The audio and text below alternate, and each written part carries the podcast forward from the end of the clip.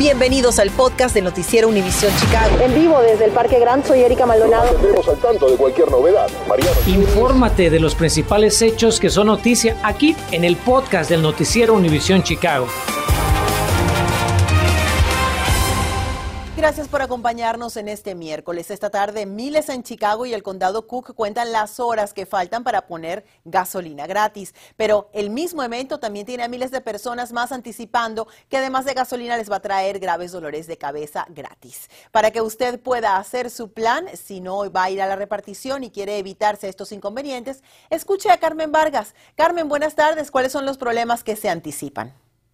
¿Qué tal, Erika? Muy buenas tardes. Te comento que los residentes del suburbio de Cícero, que viven cerca de la Cermic Road o en las áreas aledañas, estarán enfrentando desde esta misma noche restricciones de estacionamiento y, bueno, los múltiples cierres de calles iniciarán a las 3 de la madrugada de este jueves. Quedan solo horas para que arranque el evento organizado por el millonario Willie Wilson, quien prometió donar un millón de dólares en combustible que será distribuido en 21 gasolineras en Chicago y suburbios situación que ha obligado a varios departamentos de policía a tomar cartas en el asunto para evitar el caos que se observó en el evento pasado. Esta tarde el jefe de la policía del suburbio de Cícero dijo en conferencia de prensa que la única entrada a la distribución de gasolina será entre las calles Cermak Road y Lombard Avenue. Como resultado del evento, todas las calles aledañas a Cermak Road entre Laramie y Lombard Avenue estarán cerradas desde hoy a las 3 de la mañana. Y anticipamos demoras en el tráfico en las arterias principales como Central y Austin. Heriberto vive cerca de esta gasolinera localizada en el 5201 al oeste de Cermak Road en Cícero y dice que no está preparado para el tráfico vehicular que ocasionará dicha convocatoria. ¿Cuáles son sus planes para que el cierre de calles no le afecte el día de mañana? Mm, pues va a afectar de todos modos. No, no podemos evitarlo porque salimos a trabajar y muchos regresamos a recoger los niños. Pienso que aunque no queramos va a afectar. Autoridades de este suburbio dijeron que habrá oficiales guiando el tráfico y se espera que el evento dure varias horas. Adicionalmente, desde hoy a la medianoche y hasta las 12 del mediodía de mañana jueves, no estará permitido estacionarse en el lado sur de la Cermak Road desde Laramie Avenue y hasta la avenida Lombard y quienes no obedezcan serán remolcados y multados. ¿Cuál es su plan para garantizar que los residentes que no desean participar en este evento no se vean afectados por el caos? Vamos a hacer todo lo posible por mantener las filas de los carros de este evento hacia un lado para facilitar el flujo de tráfico en direcciones este y oeste de la Cermak Road. Bueno, si usted planea participar en el evento de distribución de gasolina de esta estación, que está localizada en el 5201 al oeste de la Cermak Road, sepa que podrá formarse desde las 6 de la mañana, pero el evento no dará inicio sino hasta las 7. Ahora, si usted vive cerca de esta área, en las calles aledañas, le recomiendo que salga tempranito de su casa para evitar que se le haga tarde. Y bueno, también ármese de muchísima paciencia porque seguramente esta situación se estará viviendo no solo alrededor de esta gasolina, sino de todas las que estarán participando de este evento en la ciudad de Chicago y suburbios. Estamos reportando en vivo desde Cícero, Carmen Vargas, Noticias, Univisión Chicago.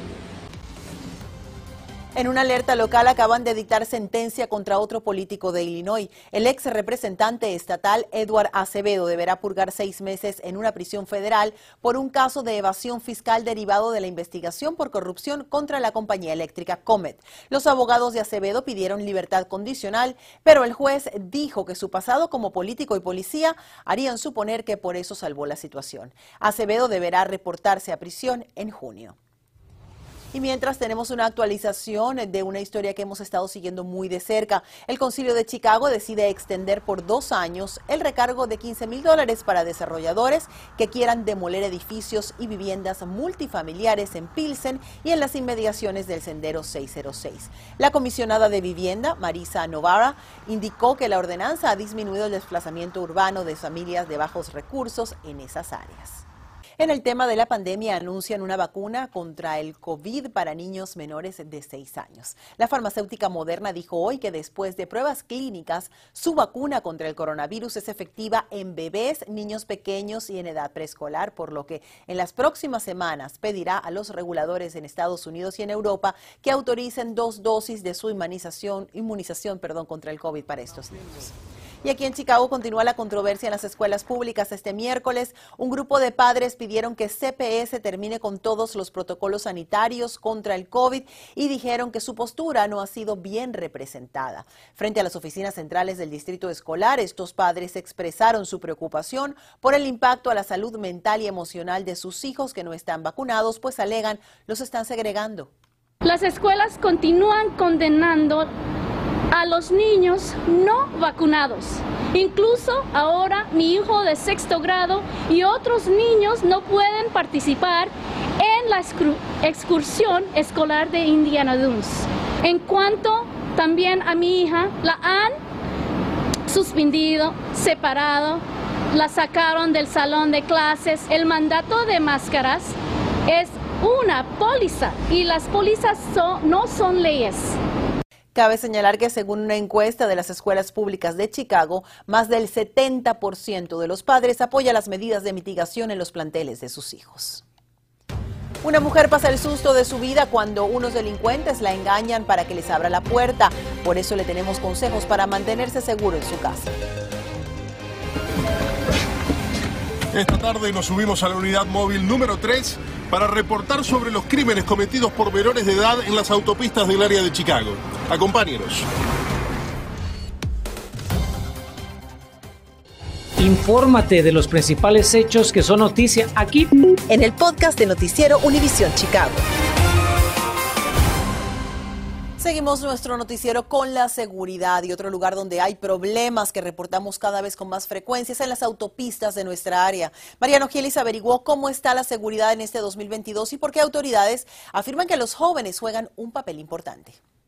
La seguridad vial en las autopistas del área de Chicago no depende solamente de respetar las reglas de tránsito. A decir verdad, hay muy poco que usted puede hacer si ha quedado en la mira de los ladrones de vehículos. What's your perception of the situation? ¿Cuál es su percepción de la situación? Le consultamos esta mañana al mayor Matt Gaynor de la Policía del Estado de Illinois. Nuestra percepción es que los crímenes en las autopistas han aumentado de la mano del incremento de la criminalidad en el área de Chicago, nos respondió Gaynor en una entrevista cara a cara esta mañana. Pero no es solo una percepción.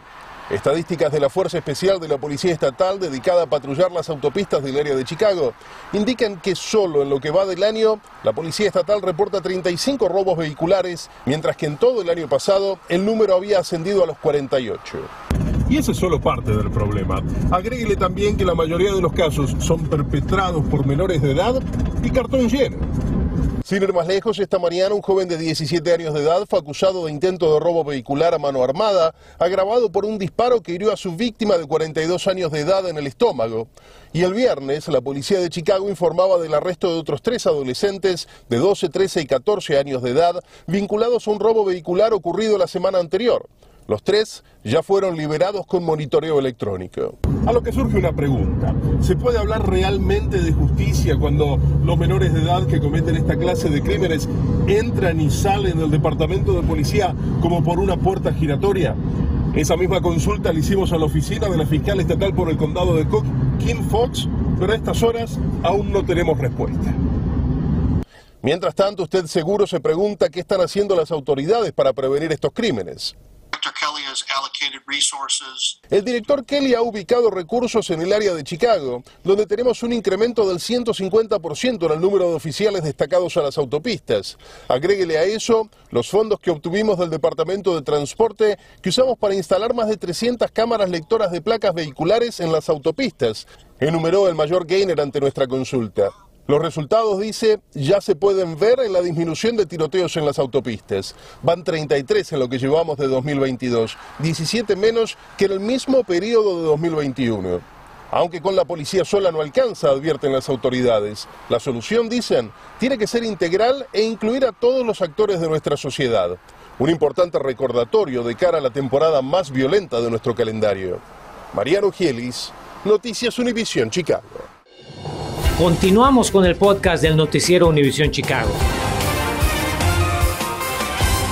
Nueva información sobre un tiroteo ocurrido ayer en una oficina en Burridge. La policía identificó al agresor como Jeremy Jerome Spicer, de 31 años, quien baleó fatalmente a su empleador Nikola Misovic, de 30, y quien iba a despedirlo. Luego, el pistolero fue a otro negocio donde hirió a un empleado de 31 años, quien requirió cirugía pero se encuentra estable y se espera que sobreviva el ataque.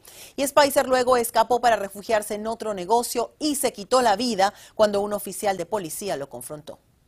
Seguimos en Oakland, donde la policía busca a cuatro personas por la invasión armada de un domicilio. El reporte dice que ayer una mujer tocó el timbre de una casa en la cuadra 4600 oeste de la 105 Place con la excusa de vender dulces. Cuando una mujer de la tercera edad le abrió la puerta de su hogar, un hombre la tiró al suelo apuntándole con una pistola mientras sus dos cómplices entraron. La policía de Oakland no dijo que robaron los maleantes, mientras que la víctima parece que va a estar bien. Si usted reconoce a estas personas, llame de inmediato a las autoridades. Y es que uno de los incidentes más traumáticos que alguien puede sufrir es justamente ese, un robo en su casa cuando usted está presente y a punta de pistola. Nadie espera verse en una situación como esta, que fue la que vivió la mujer de Oakland. María Berreyesa se dio a la tarea de buscar lo que dice la ley en casos como este y también tiene recomendaciones para que usted sepa cómo protegerse. María. Buenas tardes, Erika. Y si se encuentra en una situación como la familia de Oakland, es muy importante saber que aquí en el estado de Illinois uno tiene el derecho de usar la fuerza razonable tanto para protegerse uno mismo, así como el hogar. Hay dos niveles de fuerza bajo las leyes de autodefensa. La primera, la fuerza regular, la fuerza que impide que alguien se mueva o actúe normalmente y la fuerza letal, la fuerza que causa o tiene la intención de causar lesiones corporales graves o la muerte. Ahora bien, antes de llegar a este punto, la prevención es sumamente importante. Es por eso que hoy le tengo algunos consejos por parte de las autoridades. El primer paso y uno de los más importantes es la iluminación en su hogar. Recuerde que cuando los delincuentes buscan entrar a una propiedad, los lugares oscuros son los puntos claves para ellos. Por lo tanto, se recomienda dejar encendidas algunas luces en interiores, esto para crear una ilusión de que alguien está dentro y evitar que ladrones apunten a su casa. Dicho esto, evite una apariencia vacía. Además de dejar una luz encendida en el interior, también es buena idea dejar un televisor encendido mientras planea estar fuera.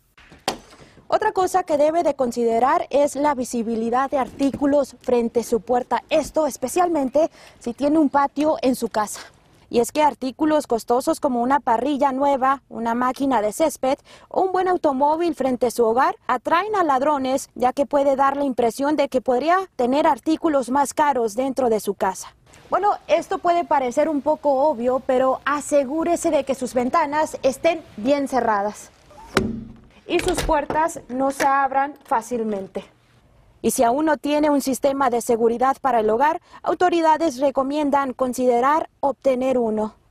Y por último, mantenga sus llaves con usted. Bueno, ¿y quién no ha escondido una llave debajo del tapete frente a la puerta de su casa?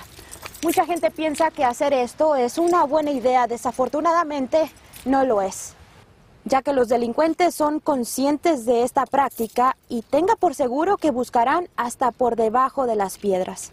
Muy importante tomar nota a estas recomendaciones que le acabo de dar. También autoridades recomiendan no abrir la puerta a desconocidos y si siente que su vida está en peligro, llamar de inmediato al 911. María Berrellesa, Noticias, Univisión Chicago.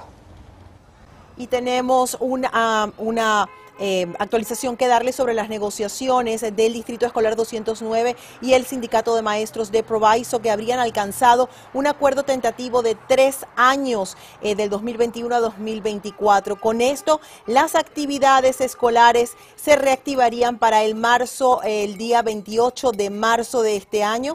En las próximas semanas, los miembros tendrán que ratificar este contrato por parte del Sindicato de Maestros y lo mismo tendrá que hacer el Distrito Escolar para ratificar estos términos y será allí cuando den más información sobre los puntos que han alcanzado con este acuerdo tentativo que como eh, queremos eh, pues decirles, nos estamos enterando en estos momentos, noticia que llega a nuestra sala de redacción, eh, van a reiniciar las actividades escolares en el Distrito Escolar de Provaiso 209 a partir del 28 de marzo tras que autoridades y el distrito alcanzaran un acuerdo tentativo. Más esta noche a las 10.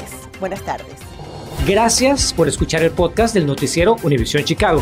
Puedes descubrir otros podcasts de Univisión en la aplicación de Euforia o en univision.com diagonal podcast.